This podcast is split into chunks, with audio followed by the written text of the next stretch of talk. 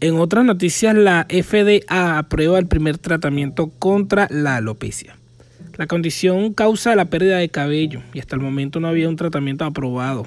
Ahora una pastilla que se toma una vez al día ayuda al crecimiento del cabello, evitando que el sistema inmune del cuerpo ataque los folículos.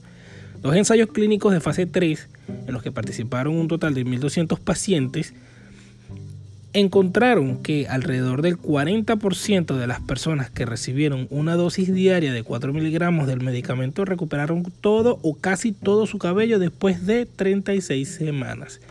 Buenas noticias para los calvos como yo.